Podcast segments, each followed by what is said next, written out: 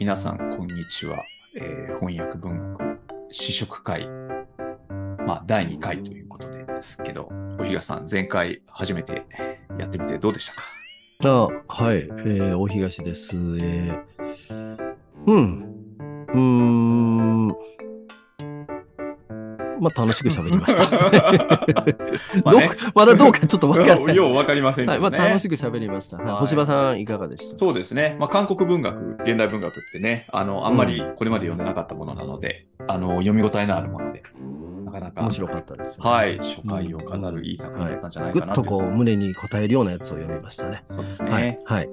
で、今回はちょっと毛色がガラッと変わって、えーそうですね。はいえーはい作品をについて大東さん、ちょっとご説明いただけますか。はい、今日紹介するのは、えー、作家の名前はですね、宝の樹木の樹と書いて、宝樹さん。は中国ではパオシュウっていうね、うん中国の作家ですね。はい。最近、あの、中国の SF がすごく来てるってのは、星葉さん聞いたことこは。れすごいんですよね。うんうんまあ、あの、3体がとにかく話題になりましたしね。そうですね、うん。それ以外にもいっぱいこう今翻訳出てるんですよね。うんそあのー今回紹介する作家も、えーっと、その中国の SF 作家の一人で、う。うんまあ、有名な人みたいですけどね。うんえー若い人ですよ時のね、割と。そううそうそうそう、若い人ですね。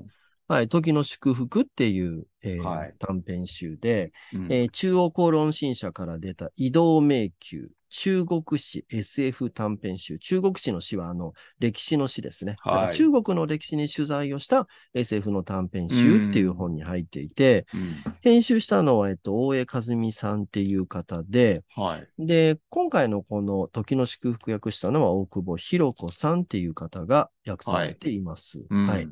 あの、だから短編集、アンソロジーだから、あの、いろんな作品入ってる中の一つ、ここの宝珠さんが書いたものが入ってるということですね。はい。はい。はい。えっ、と、簡単に紹介そうでしすてねいきましょどうか。んな話かはい。うんはい。えっ、と、時代は大体今から100年ほど前で、中国は中華民国の時代です。うん。えー主人公がですね、故郷に帰ってきて古い友人に会うっていうね。えーうんまあ、あの、帰省してるわけですよね。はいはい昔の友達に会うっていうね、うん。でこの友人っていうのがですね、イギリスに留学をした経験があって、そこでですね、こう SF 作家として、こうすごく有名な、まあ、我々誰でも知ってる H.G. ウェルズのとこから、はいタイムマシンを盗んできましたよっていうね。うんタイムマシーンがほんまにあるという設定なんですね、まあそうですよね。しかうんもそれを盗んで中国まで持ってこれるっていうね。うん ちょっなんと僕らのイメージ、うんあの、小島さんのイメージするタイムマシーンっていうとどういうやつがやっぱりドラえもんじゃないですドか。ラえもんのね。 やっぱり半畳ぐらいの大きさは必要ですよね。まあなんか絨毯かな。畳か、あれは。そう畳の上に乗っとるぐらいのね。そうそうそう。これはですね、なんかこの小説の中ではもうちっちゃな枕ぐらいの大きさになってて、そうそうそう。ボタンを押したらばー広がってい くっていう、うわ、うまいこと考えたまなあ思いまなせかんでなしたか。ね、そう、これはなかなかちょっとアイデアですよね。ねはえ。で、あの、ウェルズも、あの、当然、星葉さん読んだことがい。はい。ありあますかね。りますね。まあ、あんま覚えてないですけど、タイムマシーン読みましたよ。はい。子供の頃にまず子供向けのやつになってるのも読むし、ああ、そうかな。なってまます、なってます。あうあ。ん、宇宙戦争みたいなやつはね。はいはいほはんい。で、あのー大人になってもやっぱこれ有名な作家やってんや、いうことで、うん読む機会。まあさ、あの、文庫でも翻訳いっぱい出てますから、ははい。い、読む機会あると思うんですけうど、んまあ、あのーね、このタイムマシーンっていうのがウェルズの考えた SF の中でも、まあ、ウェルズが考えたんですよね、 これね。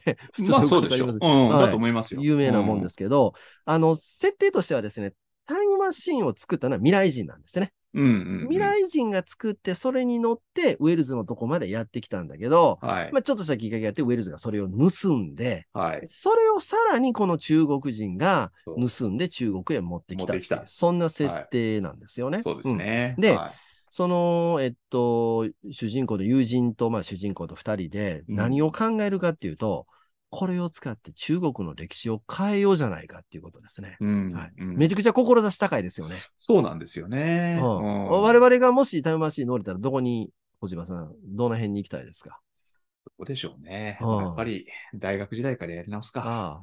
あ、そう、そういう、なんか僕らの身近なところで考えたん でしょ自分のことしか考そえなう、い。まあ、自分普通は自分。分の、そうそう、大抵はそうま。さか、あの、日本の歴史を変えような変んえてよういみうたいねな。ね。あの、戦国自衛隊みたいなもん か。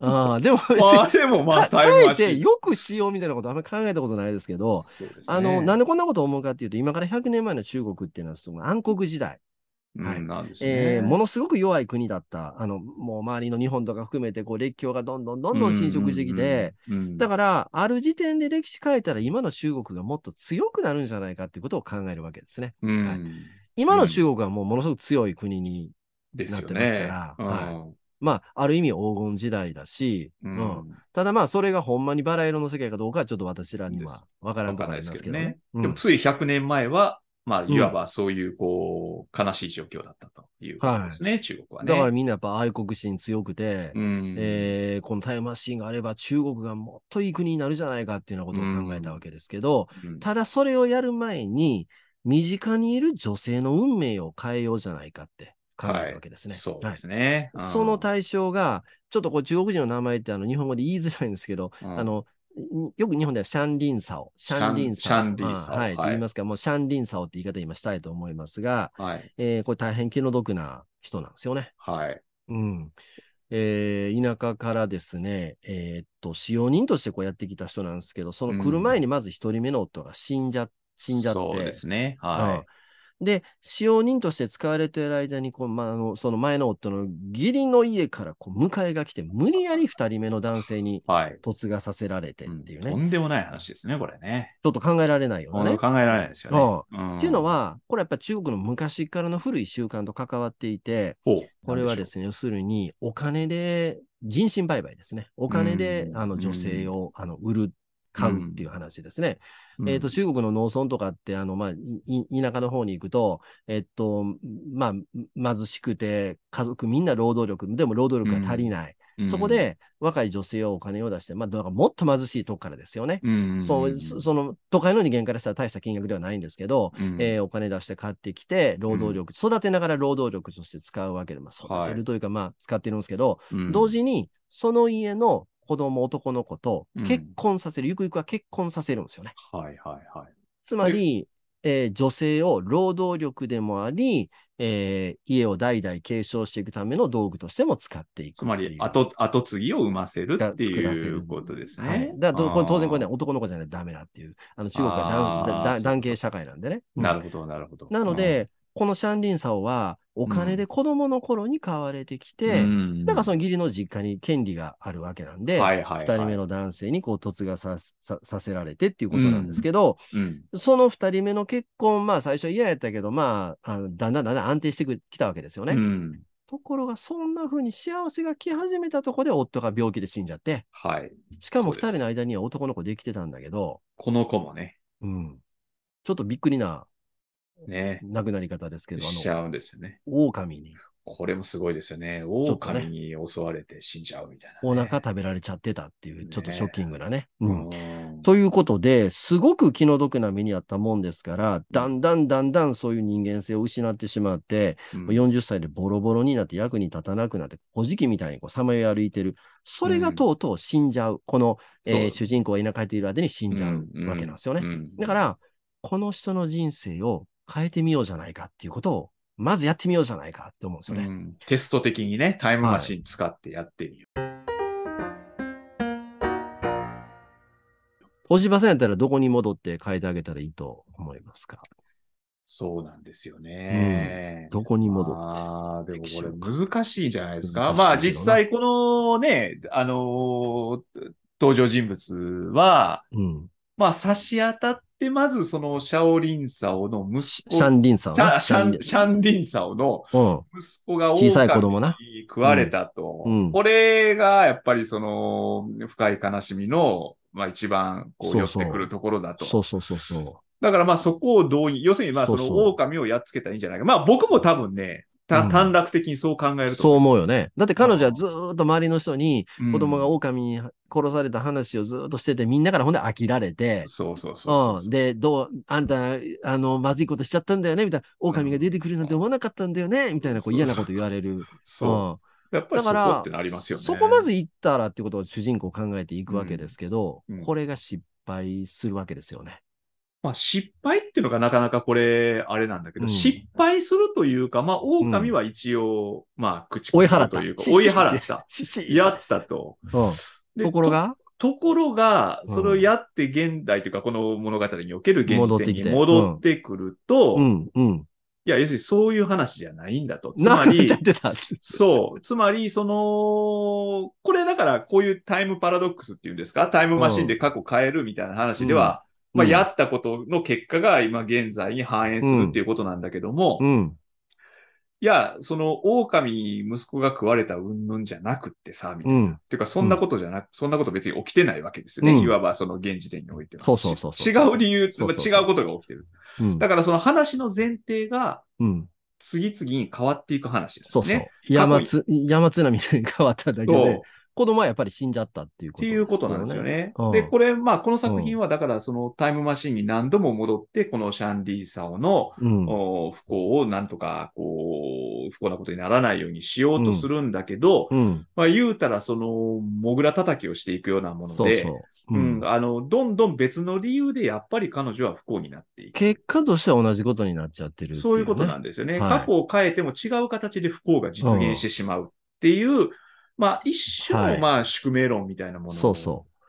うこの辺が、これがまあ SF として、まあタイムマシン使ってタイムトラベルしてるわけですけど、いわゆるだからあの歴史改変 SF っていうんですか。そそのジャンンルに属してる。ただ、歴史改変というのは実際にあの、あのね、えー日本があの植民地とか全部放棄して、はい、えーアメリカとの戦争もせずにうんやったらどうなるかとか、まあ我々そういう子供の頃そういうのなんかね、ありますけど、はいありましたね。うんうんあのーこの小説の場合は、それは結局、ううそういうふうに変わることはないっていうね。というはい、ことなんで歴史すよね改変なんだけど、歴史改変は実際には起きないですよねっていうううんのが、まず、ず一つありますよね。ううんん過去を変えても今は良くならないってねということですねけ結局ダメなものはダメ。ただ、この小説がやっぱ面白いのは、うんえー、と特に実は中国文学をこう読んできた人間にとってものすごくこの小説は面白いんだけど、ほうこれ何かっていうと、この時の祝福の祝福っていううんタイトルですね。はい。実は、えー中国を代表する文豪である魯迅が、あはい書いた祝福っていう小説があって、うんそれを下敷きに書かれているところがものすごく面白いんですよね。随所に魯迅の小説の登場人物が出てきてるんです、実は。ほうだから、どこ読んでも面白いっ ていうね。ほううんほうほうそもそも一番最初読み始めた段階で、うんあれこの小説読んだことあるやんかっていう。あ、この冒頭からして報道がもう祝福そのものなんで。ほう。ロジンの祝福そのものやから、あれっていうふうに思うんですよね。うん。これだから本当は合わせ読んだ方がいいでしょうね。あ、もちろん。だけど。ロジンの祝福読んでからこれ読んだ方が。そうそう、まあもっともっともっと、もっとそらすご面白いもっとすごい。うん。だけど、まあ別に読まなくても多分、まあもちろん読めるようにな独立ってるしてと思面白いまですよねうんうんロジの小説っていうのはやっぱ結構印象に残りやすくて、祝福っていうのはまさにさっき言ったその、シャンリンさんの気の毒な生涯を描いたものなんで、はい。読んだことある人間がすると、シャンリンさんを何とかしてあげられないかっていう気持ちにやっぱなるんですよね。ねだからこの小説読むとすごくそこがもうおも面白くて、で、、これれはいわゆる文学の手法で言うと、パロディって言われるような、はうい。んえっと、いろんな言い方ありますね。あの、過去の作品、いろんなものをこう組み合わせてやると、パスティッシュって言い方をしたりとか、はい。うんあるいは自分の好きな作家に対して、あのその作品にを下敷きにして、こう、敬意を示しながら書くと、うんオマージュって言い方をしはたい。っりてとか。言いますね。はい。で、そういうのを実は僕ら知らず知らずのうちに結構読んでますよね。ううんん。確かに。うん。あの、例えば、ドン・キホーテですよね。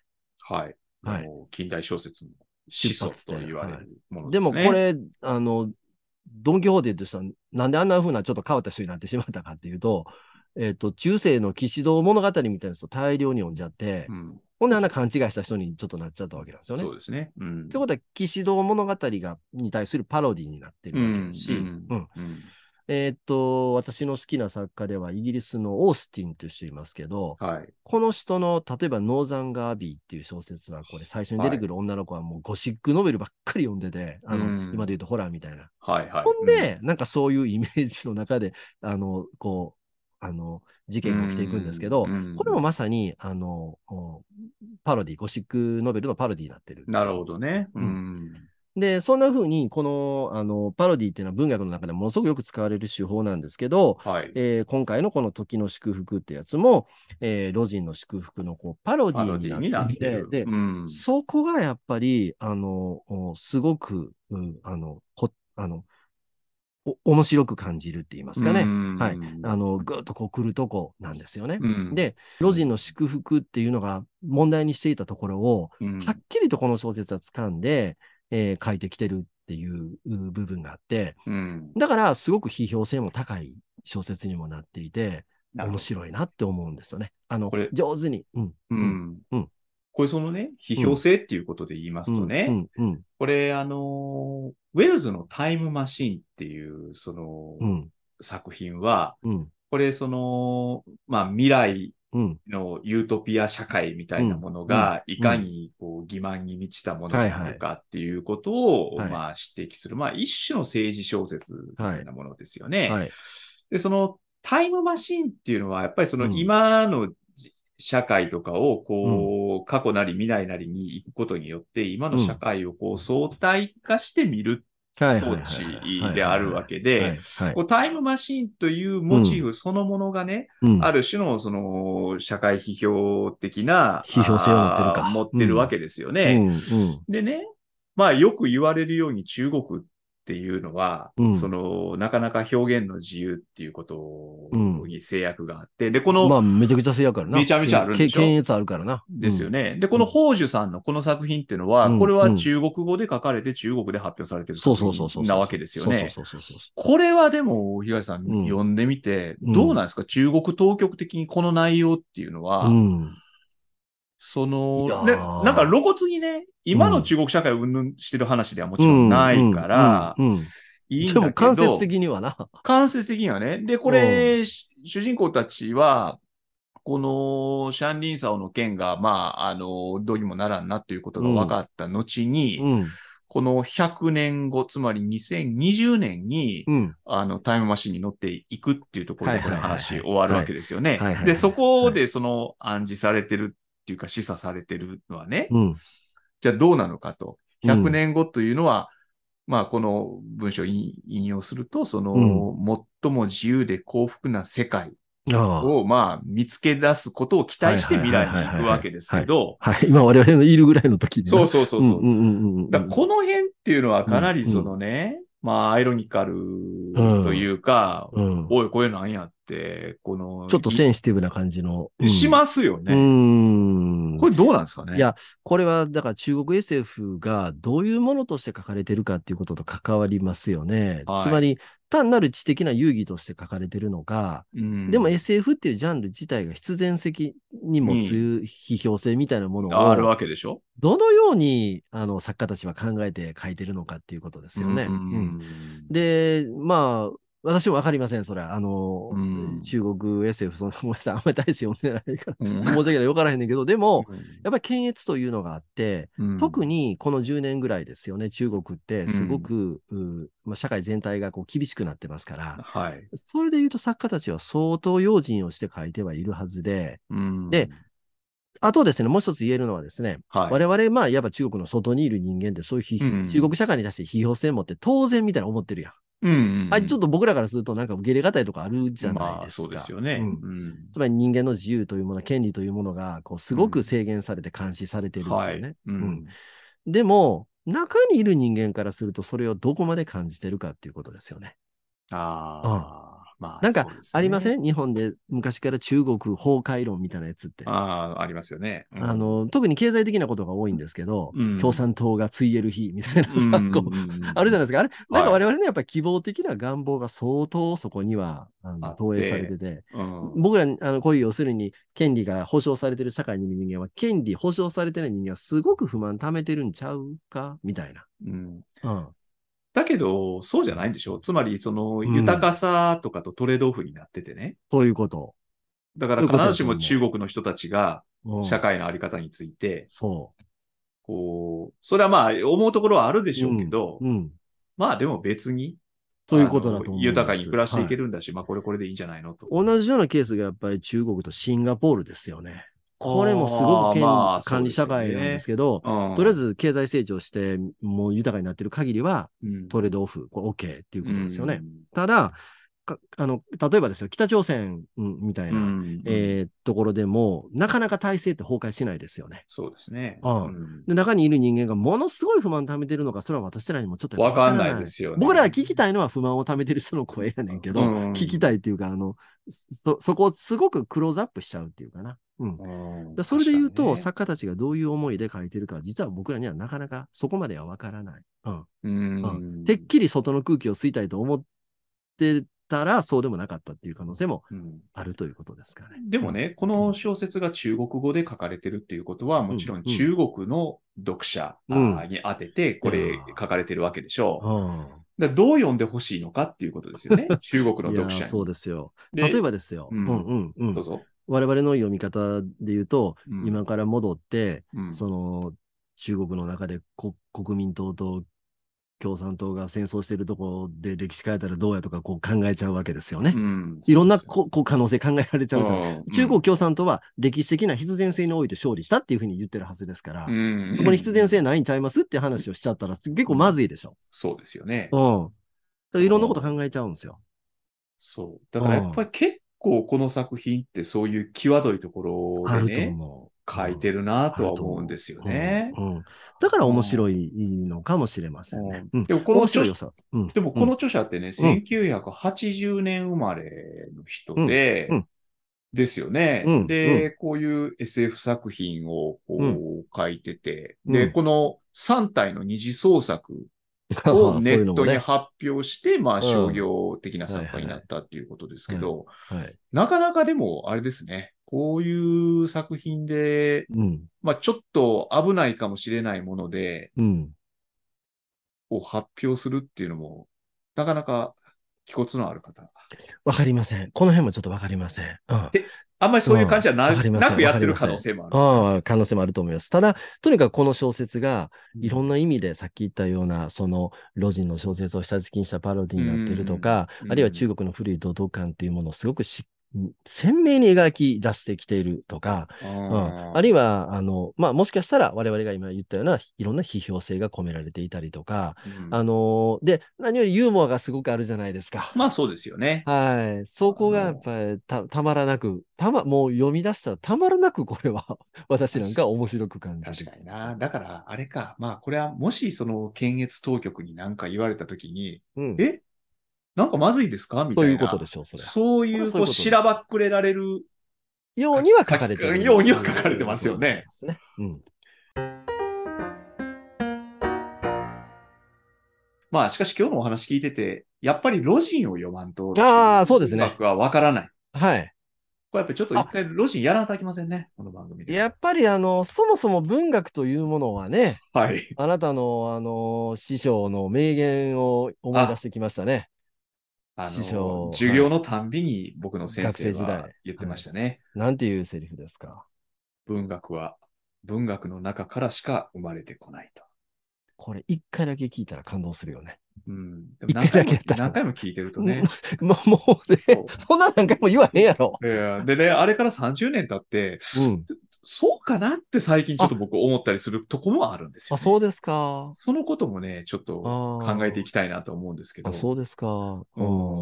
あのーそうじゃない私、もこのういうパロディ好きやから、やっぱり文学あは文学のこれ中から。まあそうですよ。これはまさにうん文学の中から生まれたあ文学うん、と言えると思思いますけどね。なんかこでもう、ね知ってれば知ってるほど面白くなっていくからね。ううんん。でもね、これは文学だけじゃないと思いますね。この作品の背後にあるのは。うん、ああ。映画だったり、ああ、ま漫画だったりそうそうそうそうそうそう、そうう。いうものもおそらくあるでしょうね。うんうんうんうんうんうんとはい。いう、ちょっといろいろ、ははい。い、ありまえすけっど。と、ちょっとせっかくなんで、この短編集、あの、はい、他にも面白い作品やってですね、紹介してもらいま私しょがすっごい好みなのは、う。はい。えっとね、こうカタカナで名前が振ってあるの、マーポーヨンって振ってあるの、バハクヨウさんっていう人なんですけど、はい。えっと、南方に過疎ありっていう短編入ってまして、はい。過疎っていうのは、あの、ちょっといいいい感じ説明するの難しいな。あの、はい要するにココーヒーのことですわ。うんはい。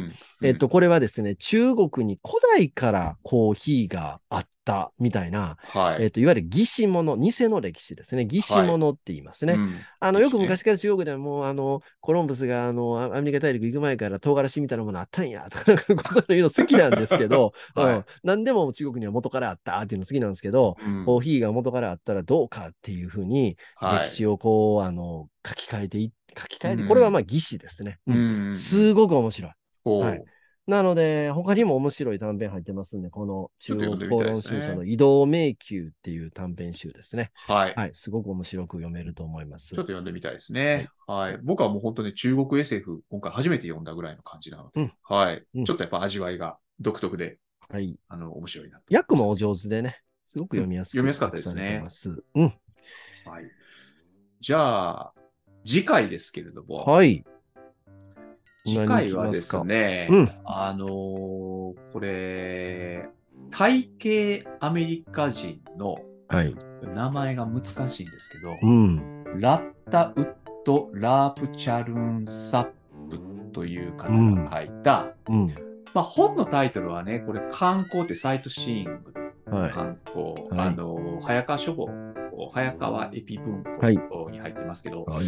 その短編集の中から、うん。が外人、カタカナで外人うん。という作品を、えー読んでみたいな。はい。